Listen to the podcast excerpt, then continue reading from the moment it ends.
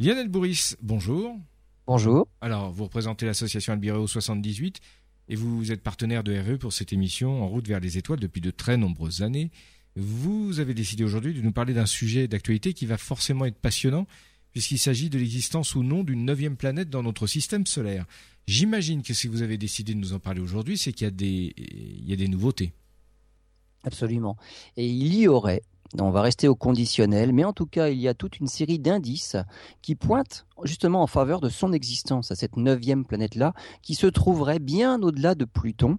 Euh, à partir de maintenant, eh ben en fait, la quête est lancée. Alors on va voir euh, durant cette émission, ben en fait, comment on en est arrivé à cette conclusion et comment on va faire pour la débusquer, parce que l'espace est quand même assez grand. Euh, on va voir quelles sont les techniques pour découvrir les planètes, depuis ben, les toutes premières hein, qu'on connaît depuis longtemps, jusqu'à celles ben, qu'on est en train de chercher maintenant. Les techniques évoluent en fonction finalement eh ben, des planètes qu'on cherche. Il y en a qui sont faciles à voir, et évidemment, on va pas commencer par celle-là, et il y en a qui sont difficiles à trouver et il faut faire appel à des méthodes qui sont parfois assez compliquées et on va voir que là justement euh, grâce au calcul on va réussir à restreindre un petit peu les recherches dans l'espace on va quand même pas rechercher n'importe où surtout qu'elle est quand même pas à côté alors Lionel, vous allez nous parler bien évidemment de la recherche de planètes dans le système solaire. C'est pas d'aujourd'hui qu'on essaye de découvrir des planètes qu'on ne voit pas forcément euh, à l'œil nu. Non, ben évidemment, ça remonte à très longtemps, puisque finalement, euh, les planètes que l'on voit à l'œil nu, on les connaît depuis très longtemps, et ça n'a été après qu'une recherche de celles qu'on ne voit forcément pas à l'œil nu. Donc on va commencer par les plus simples. Les planètes que l'on voit à l'œil nu, c'est évidemment la façon la plus facile de découvrir des planètes. Euh, pourquoi en fait, et on arrive à voir ça? Eh ben, parce que les étoiles sont des astres fixes dans le ciel. Tout ce qui brille dans le ciel n'est pas des étoiles, il y a parmi elles les planètes, mais en tout cas, les étoiles sont fixes. On a longtemps appelé donc cette sphère autour de la Terre la sphère des fixes. Toutes les étoiles qu'on voit dans le ciel ne sont en fait finalement que, les plus proches et les plus brillantes du ciel. Euh, pour un ciel bien noir, on ne voit, nous, dans l'hémisphère nord, que 3000 étoiles. Et ces 3000 étoiles sont forcément, pour nous en tout cas, les plus proches, les plus brillantes de la Terre, du Soleil. On ne voit pas les plus éloignés. On arrive à deviner cette bande blanche dans le ciel l'été, là qu'on appelle la Voie lactée. Ce sont des milliards d'étoiles qui forment on va dire, la tranche de notre Voie lactée et qui sont vers le centre de notre Voie lactée. Quand on regarde dans la direction de la constellation du Sagittaire, on voit, c'est là qu'on va trouver Sagittaire et Scorpion, on va trouver la, densité la plus forte et la Voie lactée la plus brillante. Mais à l'œil nu, on ne discerne pas les étoiles individuelles. Mais on voit que c'est quand même plus laiteux, plus clair. Et eh ben, c'est l'ensemble de toutes ces étoiles-là qui forment ce, ce halo vaguement plus blanc. Mais le centre se trouve à 26 000 années-lumière. C'est bien trop loin de nous pour qu'on puisse voir les étoiles de manière individuelle. Donc pour ces 3000 étoiles dans l'hémisphère nord, 3000 étoiles dans l'hémisphère sud, en tout, depuis la Terre, on ne peut voir que 6000 étoiles. Et donc sur les 400 milliards d'étoiles dans la Voie lactée, 6000 étoiles, c'est quand même pas beaucoup. Et ces étoiles, bien évidemment, elles se déplacent dans la Voie lactée. Elles font le tour de la galaxie. Euh, il faut prendre un moment quand même pour faire le tour. Mais elle se déplace. Mais elle bouge. Finalement, tellement, tellement peu les unes par rapport aux autres, et en plus le Soleil se déplace lui aussi, que finalement le mouvement est imperceptible à l'œil. Et donc c'est pour ça que pour nous, toutes ces étoiles-là, cette sphère d'étoiles-là, bah, c'est la sphère des fixes, elles ne bougent pas. Par contre, avec des instruments, on les voit bouger. Hein. D'une année sur l'autre, on voit le déplacement des étoiles et on peut savoir dans quelle direction elles se dirigent. Et donc, cette sphère des fixes-là, euh, c'est parmi cette sphère des fixes-là qu'on va voir certains objets qui, eux, se déplacent. Alors, on va pas les voir se déplacer à l'œil nu durant une nuit, mais par contre, on va voir d'un mois sur l'autre, pour certains, d'une année sur la suivante, pour la plupart, finalement, ils ne sont pas à la même place. Et ces astres errants, là, puisque finalement ce sont eux qui vont se promener parmi les étoiles qui, elles, ne bougent pas, ces astres errants ont été appelés par les Grecs planètes. C'est ça, astre errant. Et planètes, bah, c'est devenu planète pour nous, finalement, en français. Et dès l'Antiquité, on connaissait les cinq planètes, ces, ces cinq astres errants. Mercure, Vénus, Mars, Jupiter, Saturne. Et avec la Terre, ça faisait six planètes.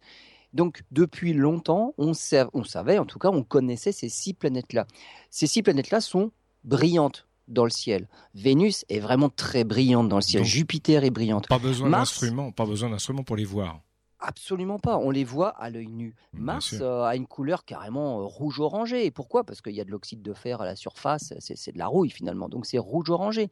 Euh, Saturne est plutôt jaune, euh, Vénus très brillante, Mercure brille quand même nettement moins, hein. elle est plus petite, euh, elle est souvent beaucoup plus proche du Soleil, donc on la voit pas en pleine nuit, elle par contre, et puis souvent on la voit sous forme de phase, donc on ne la voit même pas complète, c'est un quart de Mercure, c'est une moitié de Mercure, donc elle brille moins, mais on la voit quand même facilement à l'œil nu. Une chose qu'on a remarqué aussi, mis à part ce déplacement-là de, ces fameux astres errants, donc cinq, les six planètes, enfin les cinq qui se déplacent dans le ciel, euh, c'est le lieu de déplacement. Euh, on a étudié, on a observé la trajectoire de ces planètes-là parmi les étoiles fixes. Elles sont finalement, euh, elles, vont elles vont passer à travers toute une série de trajectoires, une bande dans le ciel. Par exemple, aucune planète ne peut passer dans la Grande Ourse. Hmm. C'est pas possible. Parce que lors de leur formation, toutes les planètes se sont formées dans le même plan on va dire l'équateur du système solaire, l'équateur du Soleil. C'est un plan dans le système solaire et elles sont très peu inclinées par rapport à ce plan-là. Et donc, dans le ciel, cette projection du plan-là va faire une bande dans le ciel qui va traverser certaines constellations et pas d'autres. Ces constellations-là vont former les constellations du zodiaque. Alors, il y en a 12 pour les astrologues, il y en a réellement 13 pour les astronomes. Euh, il y en a une qui a été complètement négligée, mais c'est la faute des Grecs. Les, Égyptiens avaient bien retenu 13 constellations du zodiaque et les Grecs en ont gardé que 12. Le serpentaire a sauté dans l'histoire. Et donc, euh, ça passe de, de la balance au scorpion puis euh, au, sagittaire et finalement ça saute le serpentaire en plein milieu dommage mais il y en a bien 13 c'est dommage pour les horoscopes hein, franchement ah ben les horoscopes sont tout faux. Voilà. Bah, voilà. Mais, mais, l'astrologie est basée sur d'autres, on va dire d'autres règles. Bien sûr, et pour eux, l'astronomie n'a rien à voir. Donc chacun ses règles. Puis finalement, bon, c'est pas, c'est pas, pas plus mal. Alors, si on revient un petit peu sur ces trajectoires-là, je vous ai dit, elles sont à peu près toutes dans le même plan. Alors c'est vrai que ça fait une bande dans le ciel. Ce sont les constellations du zodiaque. Mais elles sont pas toutes complètement dans le même plan. Il y a un petit peu d'inclinaison. Et cette inclinaison-là de chaque planète sur son orbite fait que elle peut sortir un petit peu de ces bandes-là. Et je vais vous donner un exemple. Euh, au mois de mars, là, ce, mois de mars, si un Mercure, du 25 euh, mars à 13h et au 26 mars à 13h, donc pendant une journée complète, 24 heures, Mercure va traverser la baleine. Elle va un petit peu se retrouver dans la constellation de la baleine. En fait, la baleine, on, a décidé à la fin du 19e siècle de de se mettre d'accord sur les constellations, les 88 constellations du ciel total. Parce qu'on commençait à faire un petit peu n'importe quoi, chacun y mettait son grain de sel, chacun appelait n'importe quoi comme il voulait. Donc on a décidé de mettre le haut là et on s'est mis d'accord et on a établi des noms et des frontières.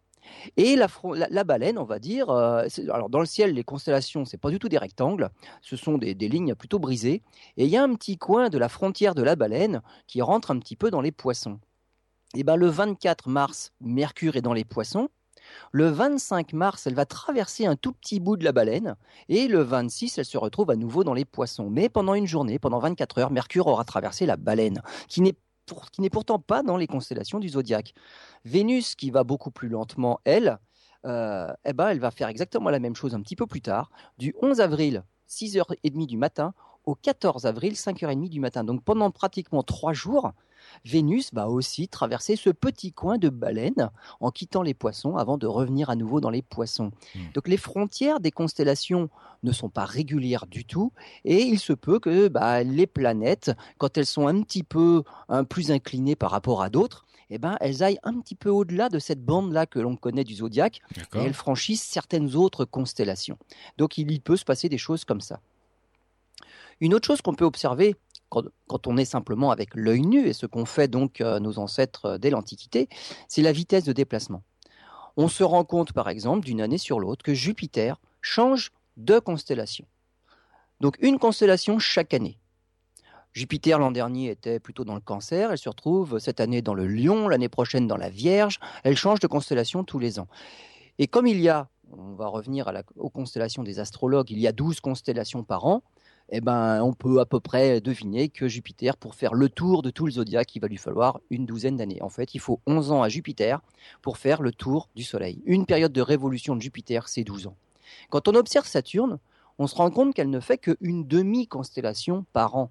Ça veut dire qu'il lui faut facilement le double. Le double eh ben oui, pour Saturne, pour Saturne, il faut 29 ans pour faire le tour du Soleil. Et c'est pour ça que Saturne, Saturne chez les Romains, mais c'est Chronos chez les Grecs. Chronos, c'est le dieu du temps, ça c'est la lenteur, c'est le dieu des vieux. Hein. c'est donc voilà, c'est lent Saturne. Et c'était la dernière observable à l'œil nu, celle-là.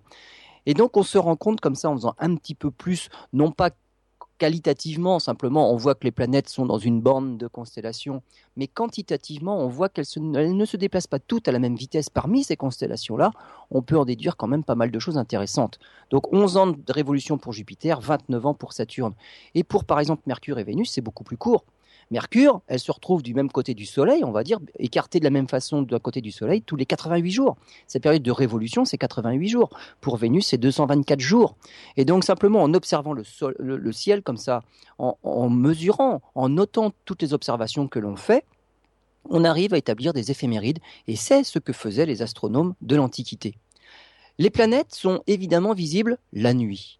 Alors ça paraît évident, ça. Hein. Alors pourquoi la nuit? Parce que ce ne sont que des sources secondaires, hein. ce ne sont pas des phares dans le ciel, elles ne font que réfléchir finalement la, lumière du Soleil. Et l'éclat d'une planète dépend de plusieurs facteurs. La taille de la planète, hein, bah, plus elle est grosse, plus elle a une surface réfléchissante, logique.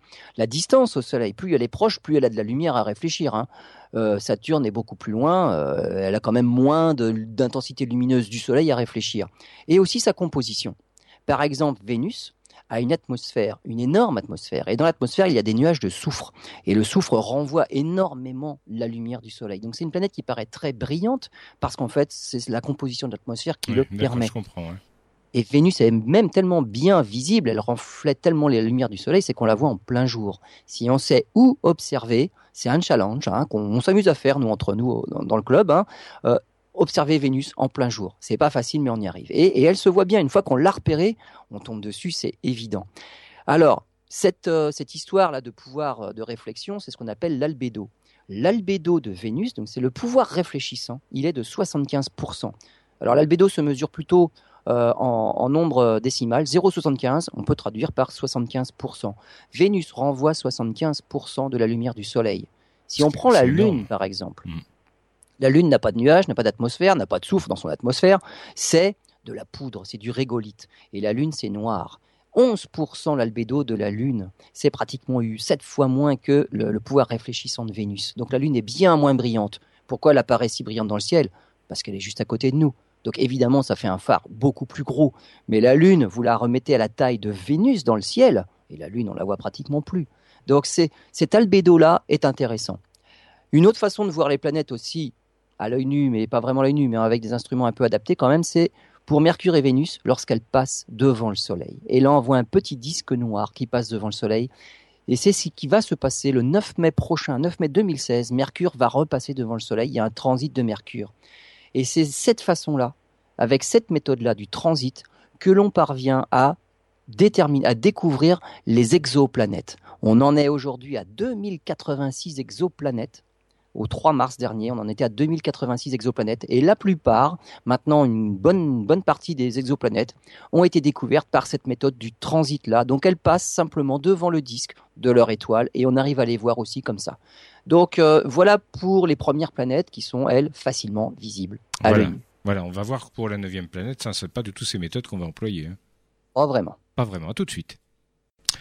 Alors Lionel, on reprend cette émission consacrée à l'existence ou non d'une neuvième planète. Euh, on va revenir au système solaire parce que tout à l'heure dans la partie précédente, vous nous emmeniez un peu vers les exoplanètes. Mais comme je vous le disais pour conclure cette partie, j'imagine que c'est pas vraiment la, la même méthode pour essayer de trouver une planète supplémentaire dans notre système solaire. Alors, parlons par exemple d'une planète dont on parle peu en fait, qui est peu connue mais qui est importante, c'est Uranus. Comment on l'a découverte? Alors Uranus, voilà, elle est, elle est pas assez lumineuse pour être visible à l'œil nu. C'est, limite. Hein. La, la, luminosité d'Uranus, c'est la limite de ce que l'on pourrait voir à l'œil nu dans un ciel parfaitement noir. Mais elle est quand même trop petite, on ne la verrait quand même pas à l'œil nu. Elle ferait partie des toutes petites étoiles les plus faibles.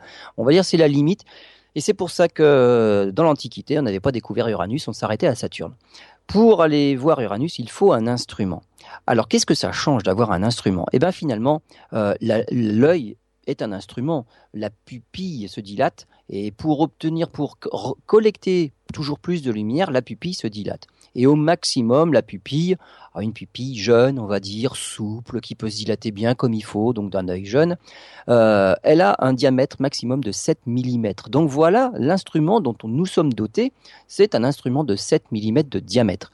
Si on veut pouvoir collecter toujours plus de lumière, il faut un instrument d'un diamètre supérieur. Parce que les photons, les grains de lumière que l'on veut capter pour voir, eh ben, on les collecte sur toute la surface. Donc c'est quelque chose qui va dépendre de la surface de l'instrument qu'on utilise. Et c'est pour ça qu'on a toujours fait une course au diamètre, de plus en plus important. Un instrument, par exemple, euh, courant chez les amateurs, c'est un télescope typiquement de 20 cm. 20 cm, c'est 30 fois plus grand que la pupille de l'œil. La surface, elle, donc là c'est au carré, c'est 900 fois plus que la surface de l'œil. Il faudrait 900 pupilles humaines pour euh, recouvrir tout, le miroir d'un instrument de 20 cm. Ça veut dire que le pouvoir collecteur d'un instrument de 20 cm est 900 fois plus fort que le pouvoir collecteur de l'œil. Hmm. Autrement dit, on peut voir des choses 900, 900 fois moins lumineuses avec un instrument de 20 cm qu'avec l'œil nu. Et évidemment, avec ça, bah, on peut voir plein de choses, et Uranus en particulier. Un télescope plus gros, hein, on est dans la génération des 11 mètres, là, des, 8, 8, 11 mètres. Le plus gros actuellement, c'est 11 mètres 50. 11 mètres 50, c'est 2 millions et demi de fois mieux que l'œil nu. Et la future génération des télescopes de 30 mètres, c'est 18 millions de fois mieux que l'œil nu. Et donc, on veut voir des choses toujours plus faibles. Et des choses faibles, eh ben, c'est un peu synonyme des choses lointaines. Bien sûr. Ou alors des choses, eh ben, dans le système solaire, des choses qui sont pas si lointaines que ça, c'est dans le système solaire, mais tout petit, mais loin, et qui ne renvoient pas tellement la lumière du soleil. Une, fois de plus, à cause de la taille, c'est petit, c'est loin, et surtout un albédo très faible. Un objet complètement rocheux qui, serait recouvert d'une poudre, de, du régolithe, donc qui ne renvoie pas tellement de lumière, et eh ben avec ça, il faut un instrument très gros pour collecter le maximum de lumière. Parenthèse, j'ai oublié de vous poser la question en aparté tout à l'heure, l'albédo de la Terre, on le connaît?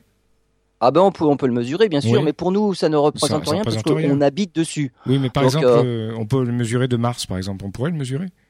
On peut, ah ben, l'albédo de la Terre se mesure. On connaît la taille de la Terre, on connaît sa composition. C'est absolument euh, ce que renvoie la Terre dans l'espace. J'ai pas le chiffre là. Si on va sur la Lune, par exemple, on voit les clairs de Terre et non pas les clairs de Lune quand on est sur la Terre. Donc de la Lune, on voit des clairs de Terre et la Terre éclaire la Lune.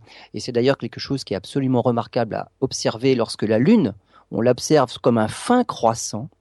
Au lever du jour ou au coucher du jour, vous voyez le croissant de lune éclairé par le soleil, mais vous voyez l'autre côté de la lune qui n'est pas éclairé par le soleil, qui en fait est éclairé par le terre. Par la terre, ce sont les clairs de terre qui éclairent la partie sombre de la lune, et on appelle ça la lumière cendrée. Donc ça, c'est magnifique. Donc la terre renvoie de la lumière. Elle en renvoie une partie parce que on, est, on a une atmosphère avec des nuages. S'il n'y avait pas de nuages dans l'atmosphère, on serait une planète essentiellement bleue qui renverrait beaucoup moins de lumière. Mais on a des nuages blancs quand même, beaucoup moins que Vénus, donc notre albédo est inférieur à celui de Vénus. Bon, d'accord. Revenons, donc à notre euh, à vous chercherez le chiffre, hein, vous cherchez le chiffre, hein, s'il vous plaît. Merci. Absolument, absolument. Où les auditeurs peuvent s'amuser à chercher l'albédo de la Terre. Il est inférieur à 0,75, qui est celui de Vénus, mais il est quand même plus fort que celui de la Lune, qui est à 0,11. Voilà, D'accord. quelque part entre Déjà une bonne fourchette. Absolument. Et donc, on, va à la course aux instruments.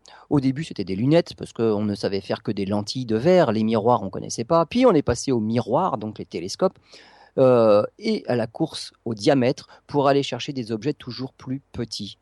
La découverte d'Uranus s'est faite justement grâce aux instruments. Euh, elle date du 13 mars 1781 par William Herschel avec un télescope. En fait, lui, il s'occupait pas du tout des planètes. Et bien souvent, la découverte des planètes, c'est euh, un effet secondaire. Et vous allez voir que beaucoup d'astronomes ont vu les planètes alors qu'ils cherchaient autre chose. Mais dommage pour eux, pour la plupart, ils n'ont même pas su qu'ils avaient découvert quelque chose. Ils s'intéressaient justement à autre chose. William Herschel, lui, s'intéressait aux étoiles doubles. Par hasard, il est tombé, en étudiant une étoile double, il est tombé sur Uranus. Alors comment faire pour reconnaître un petit point lumineux qui est une planète d'un autre petit point lumineux qui est une étoile? Eh bien, il faut faire varier le grossissement, simplement. On change l'oculaire sur l'instrument, c'est la focale de l'oculaire qui détermine le grossissement finalement de l'ensemble. Et en changeant l'oculaire, en changeant le grossissement, on se rend compte qu'une étoile, c'est tellement loin qu'on a beau la grossir, la grossir, la grossir, ça ne change rien du tout. Alors qu'une planète, on voit le petit disque qui lui grossit. Et donc, William Herschel, lui, pour vérifier qu'Uranus, c'était pas une étoile, il est passé d'un grossissement de 227 à 460. Hmm. Il s'est rendu compte, tiens, la taille a doublé. Et puis après, on a continué 932, 1536, 2010 fois. Donc là, il a vraiment mis le paquet pour grossir. Et il s'est rendu compte que l'objet grossissait toujours. Il voyait un disque. Alors que pour n'importe quelle étoile, ça resterait ponctuel. On ne pourrait pas grossir une étoile pour voir des détails à la surface, par exemple. Impossible. C'est bien trop petit, c'est bien hmm. trop loin. Et donc c'est comme ça qu'on fait la différence entre une étoile et une planète. Alors lui, à l'époque, il s'est pas rendu compte qu'il observait une planète. Il a plutôt cru que c'était une comète. Et justement, il n'a pas pensé à une planète, soit une nébuleuse planétaire, c'est aussi un petit peu rond ces choses-là, mais lui pensait plus comme une, à une comète. Le 26 avril hein, de cette année 1781, là, il annonce sa découverte comme étant justement celle d'une comète. Alors, un doute, s'est installé à cause de l'orbite. Euh, quand on observe un objet plusieurs fois, on voit qu'il se déplace parmi les étoiles. Et à partir de ces positions-là qui sont différentes, on peut faire les calculs et on a exactement tous les éléments orbitaux. On connaît l'orbite.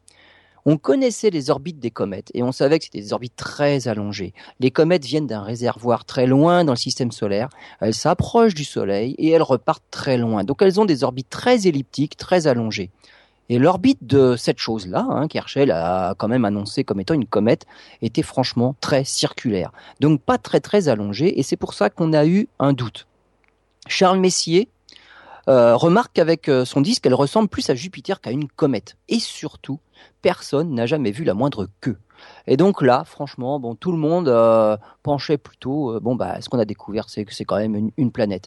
En 1783, Herschel lui-même est convaincu finalement qu'il s'agit d'une planète, et le nom d'Uranus n'est accepté qu'en 1850. Hmm. Donc, entre-temps, elle a pris le nom de certains rois. Hein. il fallait quand même remercier tous les donateurs. Et, voilà. Donc, euh, elle s'est appelée Uranus à partir de 1850.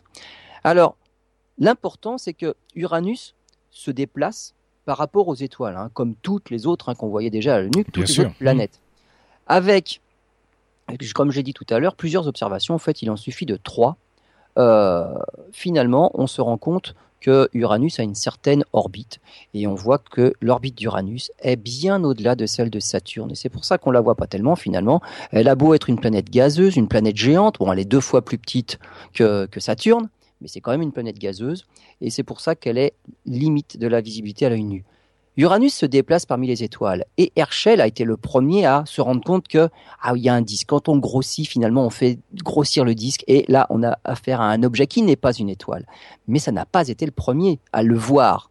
Alors le disque si, mais à, à voir que c'est à voir la planète, ça n'a pas été le premier. Les premières observations remontent en 1690, donc pratiquement un siècle avant. C'est John Flamsteed qui l'observe au moins six fois et même il la catalogue en tant qu'étoile sous le nom de 34 Tauri. Alors pourquoi 34 Tauri parce qu'elle était à l'époque dans la constellation du taureau. Et euh, quand on regarde le catalogue des étoiles connues dans le taureau, eh ben, on en était au numéro 33. Donc celle-là, allez, une nouvelle, une nouvelle, étoile dans la constellation du taureau, ce sera 34 Tauri. Euh, quand je dis qu'Uranus se déplace plus lentement que Saturne, elle fait quand même un tour autour du Soleil en 84 ans. Donc voilà pourquoi celle-là, il faut l'observer d'un jour sur l'autre et puis finalement d'une semaine sur l'autre pour être sûr que ça se déplace bien quand même. Hein. Donc Flamsteed, lui, l'a bien observé, mais il n'a pas su que c'était une planète. L'astronome Pierre-Charles Lemonnier, il observe Uranus, lui, au moins 12 fois entre 1750 et 1769. Je rappelle qu'Herschel, lui, c'est le 13 mars 1781. Donc c'est quelques années après. Et donc, Charles Lemonnier, un Français, aurait pu aussi, lui, s'il avait justement regardé Uranus d'un petit peu plus près, en grossissant, en, changement le en changeant le grossissant, le grossissement, se rendre compte que Uranus avait un disque. Euh, Uranus, donc, a été observé en 1781 à l'aide d'un instrument, mais les observations se sont faites finalement au hasard.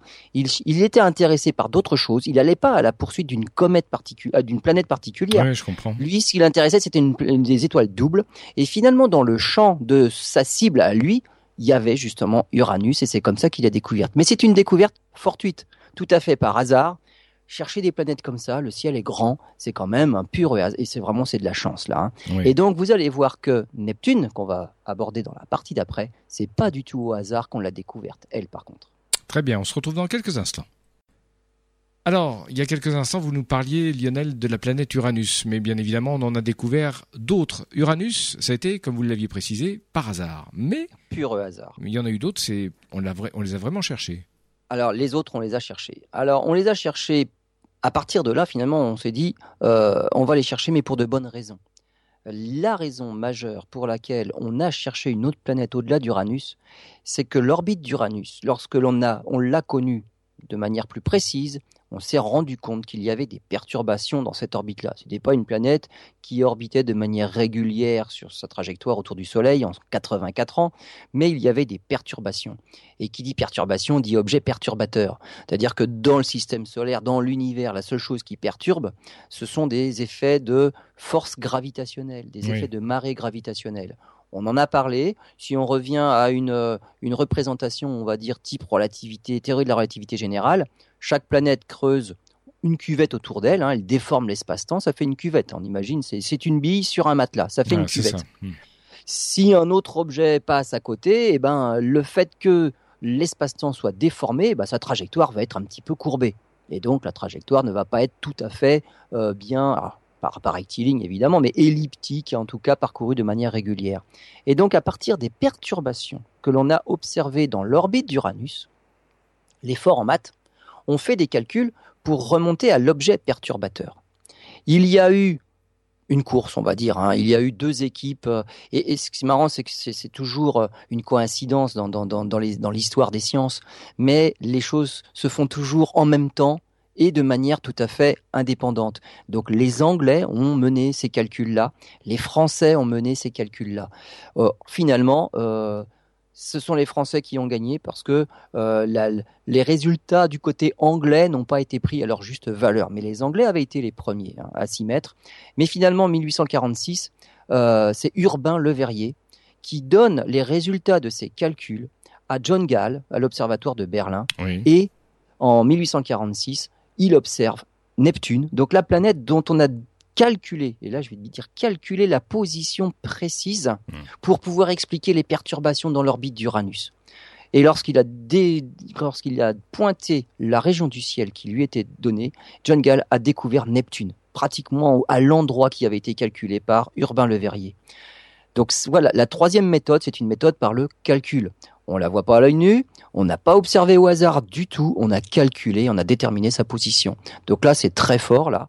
Et c'est parce qu'on avait des indices. Hein. Uranus, il y avait des soucis dans son orbite. C'était ça les indices qui nous ont menés à la détection de cette fameuse autre planète. On en était à la huitième. Donc la huitième planète a été découverte comme ça. Neptune a une orbite qui est à 4 milliards et demi de kilomètres du Soleil. C'est deux fois plus loin que, qu'Uranus. Période de révolution autour du Soleil, c'est 165 ans. C'est deux fois plus lent qu'Uranus dans le ciel. Donc elle se déplace très lentement. Neptune actuellement est dans la constellation des Verseaux et elle y est encore pour un moment. Là, c'est pas comme Jupiter qui change de constellation tous les ans. Neptune, quand elle est dans une constellation, elle y est pour un moment. Et en l'espace d'une vie humaine, elle fait pas le tour du ciel. 165 hein. ans, il faudrait, il faudrait deux vies humaines pour pouvoir la voir faire un tour. Alors, comme pour Uranus, euh, il y avait aussi déjà eu des observations de Neptune précédemment. Sauf que, à nouveau, les, les astronomes qui avait vu Neptune n'avait pas su que c'était Neptune, sinon elle aurait été découverte bien avant. Et le plus connu de tous, c'est Galilée. Galilée, lorsqu'il a dirigé sa lunette vers Jupiter, il observait Jupiter et il avait surtout découvert les satellites de Jupiter qui faisaient le tour de Jupiter. Et c'est ce qui lui a quand même prouvé que c'est autour de l'objet le plus gros que tournent les objets les plus petits. Il l'avait vu avec tout ce système-là dans le système jovien. Hein. Jovien, c'est pour Jupiter. Quatre satellites, les satellites galiléens qu'on les appelle maintenant, qui tournaient en orbite autour de Jupiter. Forcément, c'est le Soleil qui est au centre du système solaire et tous les petits objets tournent autour de lui. Ça, ben c'est évident que ça marche comme ça. Et ça saute aux yeux quand on regarde les satellites de Jupiter tourner autour de Jupiter. Dans ces observations, il notait évidemment tout ce qu'il voyait dans le champ de son oculaire et il notait la position de certaines étoiles. Eh ben, il y en a une, c'était pas une étoile, c'était Neptune. À cette époque-là, de manière tout à fait fortuite, Neptune et Jupiter étaient juste l'une à côté de l'autre. Et il avait vu Neptune, mais sans s'en rendre compte. S'il avait fait plusieurs observations, il s'en serait rendu compte. Il serait rendu compte que Neptune bouge aussi. Alors le problème, c'est que Jupiter bouge beaucoup plus que Neptune. Et il a vu que Jupiter bougeait par rapport à ce petit point-là mais qui lui-même se, se, déplaçait aussi, mais par rapport à d'autres étoiles. pour lui, c'était une étoile. ben voilà, pour lui, il n'y avait pas de raison de s'intéresser à hmm. ce point-là. C'était Jupiter qui était vraiment sa, cible favorite, et il s'est pas intéressé du tout à Neptune, qu'il avait pourtant vu. William Herschel l'avait aussi observé, mais il l'avait identifié comme une étoile. Alors une étoile un peu particulière, car lui l'a observé deux fois, et il a bien vu qu'elle n'était pas au même endroit. Donc il avait tout à fait les indices qui prouvaient que c'était une planète. Mais, pas de chance, euh, le fait qu'elle ne soit pas au même endroit lors de ces deux observations, il a, imputé, ce, problème-là d'erreur à une erreur d'observation. Mmh. Alors pas de chance. Il n'a pas pensé que c'était une planète qui se, déplaçait. Il s'est dit c'est moi qui me suis trompé dans le relevé de position. J'ai fait une erreur et je l'ai pas mise au bon endroit. Donc euh, bon voilà, c'est une étoile et puis et puis c'est tout. Donc Herschel aurait pu la voir.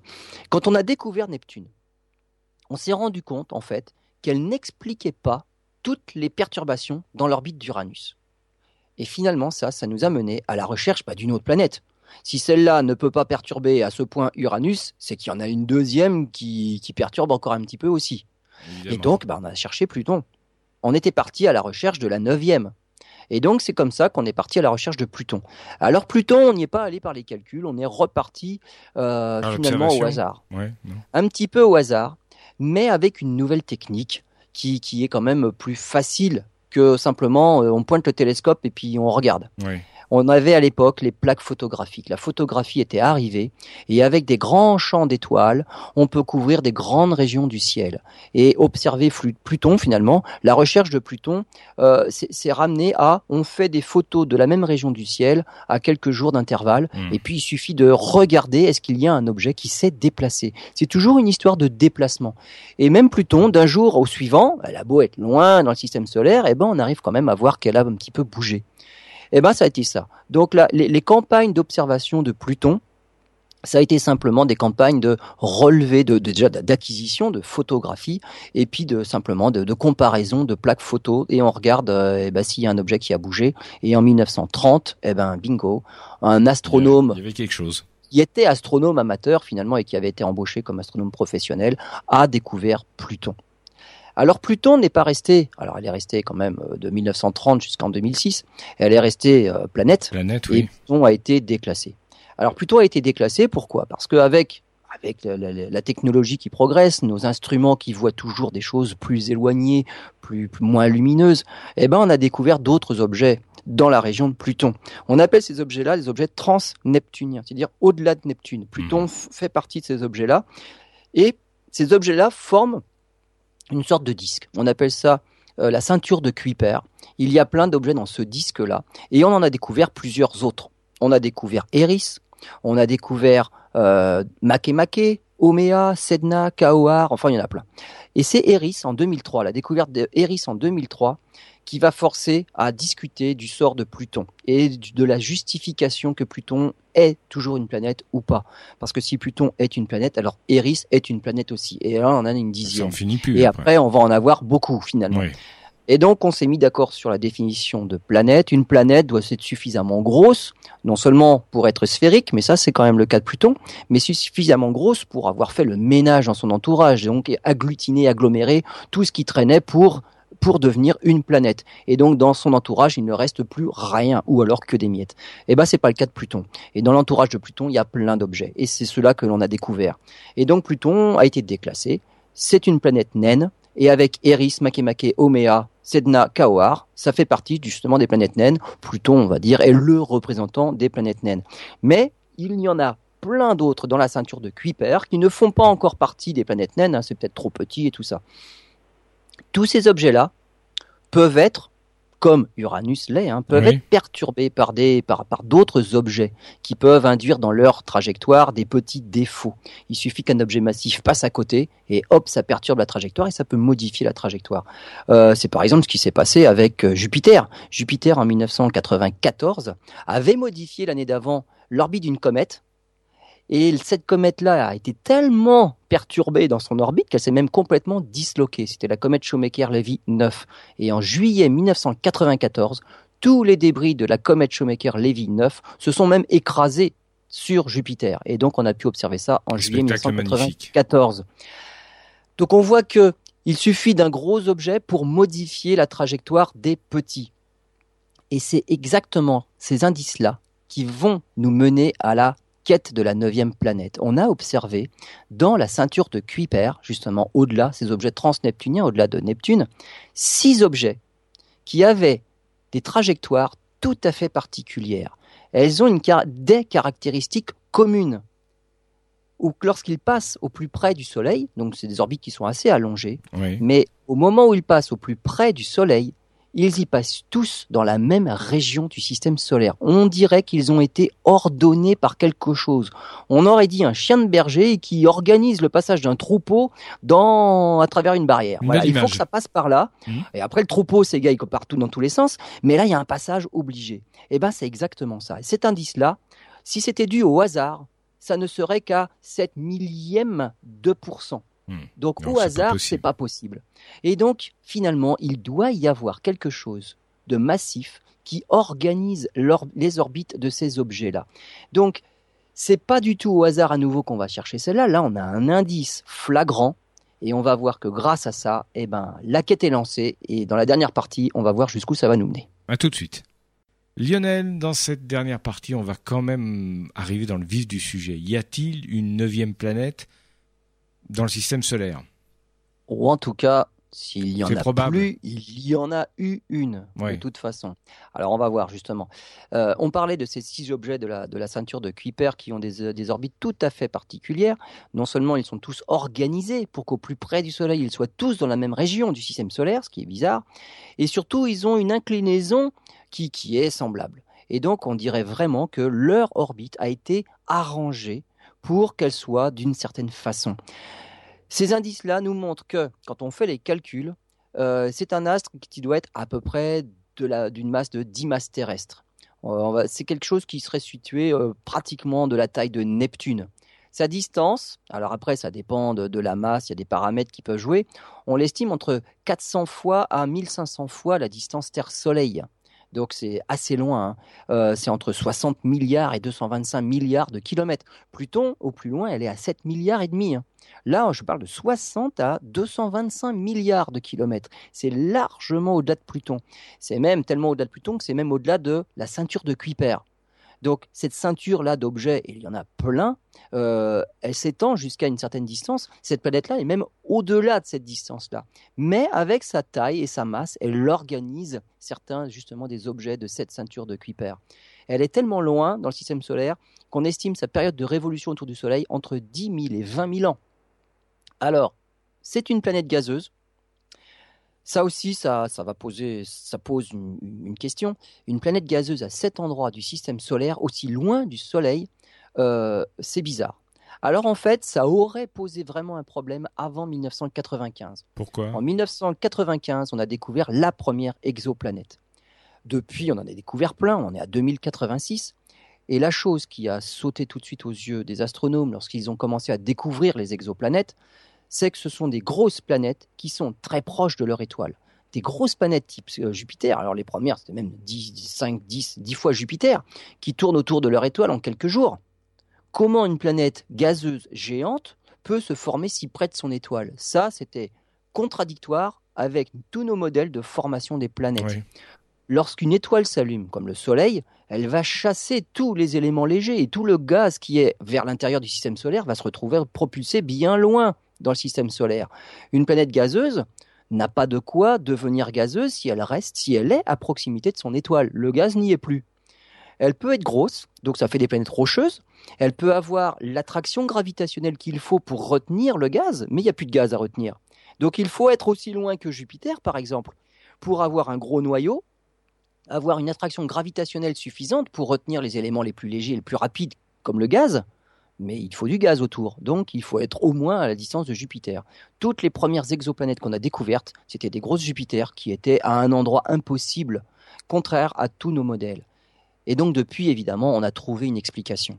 Et qu'on a fait évoluer nos modèles. Et finalement, c'est une explication qui explique bien d'autres énigmes que l'on avait dans notre système solaire. Alors, quelle est ce qu'on appelle la migration des planètes. Ah, je m'en doutais, je m'en doutais. Vous avez déjà abordé le sujet indirectement dans d'autres émissions. Oui. Ça, hmm. c'est tout nouveau depuis qu'on découvre les exoplanètes. Une planète se forme bien à un endroit où il faut, hmm. mais avec tout ce jeu de perturbations gravitationnelles. Nous, on a Jupiter et Saturne dans le système solaire. L'une va perturber l'autre et va modifier l'orbite de l'autre. Et finalement, ce qui s'est passé dans le système solaire, c'est que nos grosses planètes gazeuses, Jupiter et Saturne, étaient un petit peu plus loin que ça. Elles n'étaient pas à l'endroit où elles sont maintenant. Hmm. Jupiter et Saturne se sont rapprochés du Soleil. Dans l'histoire, Neptune et Uranus se sont éloignés du Soleil. Et c'est ça la migration des planètes. Saturne a même empêché Jupiter d'aller plus près. Jupiter aurait pu se trouver au niveau de l'orbite de, Mercure ou de Vénus. Hein. Euh, en passant, elle aurait pu perturber Mars, la Terre, Vénus, Mercure. On aurait pu être éjecté de notre système solaire carrément. Donc, heureusement que Saturne a limité l'avancée de Jupiter vers le centre du système solaire. Donc, Jupiter s'est arrêté à peu près à 600 millions de kilomètres du Soleil. Elle n'est pas venue beaucoup plus près.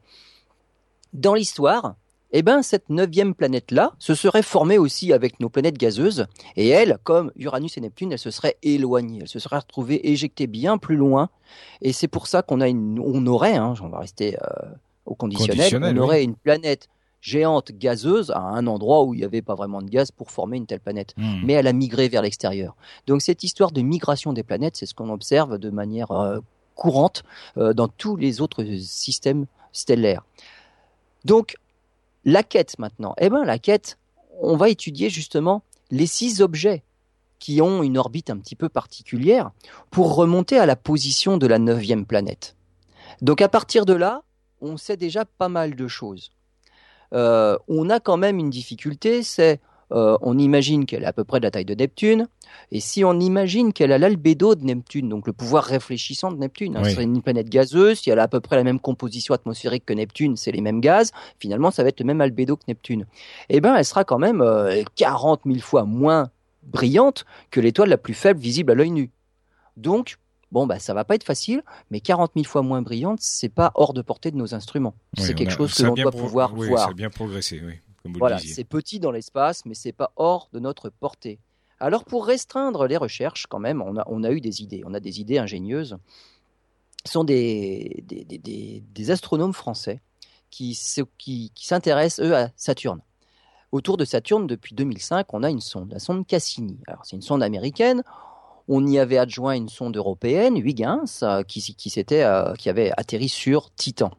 Et donc la sonde Cassini est toujours en orbite autour de Saturne depuis 2005. Et on connaît maintenant, grâce à ces Français-là, ils, ont établi des éphémérides de distance Terre-Saturne. Et on connaît la distance Terre-Saturne avec une précision remarquable, à peu près 100 mètres de précision. C'est pas mal. Eh bien, depuis que l'on a des indices de présence de cette neuvième planète-là, ils ont intégré cette neuvième planète-là dans leurs calculs. Oui. Les perturbations, finalement, pourquoi on n'est qu'à 100 mètres de précision et on fait pas mieux que 100 mètres de précision? Eh ben, c'est parce que peut-être qu'on n'avait pas tenu compte de tous les éléments perturbateurs dans le système solaire. On tient compte de Jupiter, bien évidemment, parce qu'elle est pas loin de Saturne, et puis elle est grosse, mais pourquoi pas la neuvième?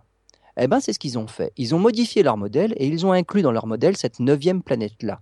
Et ils se sont rendus compte qu'il y avait des positions de cette planète-là sur son orbite qui était carrément exclue. Et il y avait d'autres positions sur son orbite qui même amélioraient la précision. On est passé à moins de 100 mètres près de précision entre la distance Terre-Saturne si cette neuvième planète-là se situe sur certaines portions de son orbite. Et eh ben ça, ça, ça restera drôlement les, les recherches. On sait à peu près où chercher dans l'espace, à la recherche de cette neuvième planète-là pour que la précision dans les calculs de la position de Saturne s'améliore et non pas s'aggrave. Donc ils ont exclu certaines portions de l'orbite et ils ont trouvé des portions très probables. Et donc c'est là qu'il faudra chercher. Alors avec quoi on va chercher? Bah Avec des gros télescopes quand même. Hein. Donc il y en a un gros, un 8 mètres à, à Hawaï, le télescope Subaru, qui lui se lance dans la quête déjà. Alors comme évidemment la Terre tourne autour du Soleil, hein, on fait le tour en un an, L'autre planète, elle, on va dire, elle bouge quand même pas trop vite, hein, entre 10 000 et 20 000 ans pour faire un tour. Donc dans le ciel, elle est à peu près fixe, on va dire, pratiquement. Mais la Terre, eh ben, tous les six mois, elle se retrouve du mauvais côté du Soleil. Donc il y a des périodes privilégiées pour aller observer cette région-là du ciel. C'est pas quand la Terre est à l'opposé, donc on est en opposition, on est en opposition qu'il faut le faire. Et donc C'est à peu près au printemps. C'est au printemps, à l'automne, qu'il y a des, des, grandes périodes de, de, recherche de la neuvième planète. Et les, astronomes du télescope Subaru pensent que dans cinq ans, ils se donnent cinq ans, on l'aura trouvé, cette neuvième planète-là. Et donc, avec tous ces faisceaux d'indices-là, on a d'abord fait des calculs, des calculs directement à partir des orbites des six objets de la ceinture de Kuiper qui, eux, ont l'orbite qui ont été modifiés. Bien sûr. On a plein d'indices. Et puis finalement d'autres calculs à partir d'autres indices, c'est la position de Saturne. Donc là, bah, il fallait y penser. Et finalement, ça améliore les choses et ça restreint justement les recherches. Cette planète-là, on va dire, peut-être qu'elle n'existe plus peut-être que dans sa migration, là, quand Jupiter et Saturne ont migré vers le centre, ça a fait bon, tout un tas de, perturbations dans tout le système solaire. Cette planète-là n'est peut-être plus maintenant à cet endroit-là. Elle y est peut-être restée pendant des millions d'années, des centaines de millions d'années. Elle a eu le temps d'organiser l'orbite des petits objets, mais elle a continué, elle est partie. Donc elle n'est peut-être plus là. Elle a pris le temps d'organiser ces six objets-là, voilà, mais elle n'est peut-être plus là. Mais on va quand même chercher. Alors, rêvons un petit peu et rêvons d'y envoyer une sonde comme on l'a fait pour Pluton l'année dernière. Alors qu'est-ce qu'il faudrait faire? Eh bien déjà, il faudrait la découvrir. Alors on se donne 5 ans pour la découvrir. Après, on dit on se donne 10 ans pour mettre au point une mission spatiale, pour la lancer. Et on va la lancer à la vitesse maximum qu'on puisse faire, hein, c'est Voyager 1 actuellement, 17 km par seconde dans l'espace. Et si la planète est au point le plus proche de son orbite, alors là, perdu déjà, parce que j'ai dit que c'était justement exclu. Toute cette partie de l'orbite-là est exclue. Elle ne peut pas être au plus proche de son orbite. Euh, elle est un peu plus loin. Mais enfin, on va dire si elle était là, eh bien, on l'atteindrait en l'an 2085. Et c'est en 2085 qu'on aurait nos premières photos. Si la planète est au point le plus loin de son orbite, hein, du, Soleil, donc là, ça fait quand même beaucoup plus loin. Là, c'est en 2371 qu'il faudra attendre pour avoir les, les premières photos. Donc, c'est un peu plus long déjà. On donc voilà, si on hein. rêve un peu, on va dire en 2100, peut-être qu'on aura des photos. On fera une émission à l'époque. Absolument. Donc voilà, la quête est lancée. Hein. Pour l'instant, on n'a pas vu la planète. On a tout un tas de faisceaux d'indices qui montrent que très probablement elle existe. En tout cas, c'est meilleur que le hasard simplement. Et donc voilà, on est à la recherche. On attend les premières photos finalement. Et là, on aura la preuve directe de son existence. Mais là, la quête est lancée. Eh bien, écoutez, c'est fort passionnant. On se retrouve donc dans 300 ans, c'est ça à peu près? Oui, grosso modo, hein. D'accord. Voilà, on, voilà. rendez-vous. Voilà, on sera frais, frais, jeune et dynamique à l'époque. Merci Lionel pour cette euh, superbe émission. On se retrouve prochainement pour un autre sujet.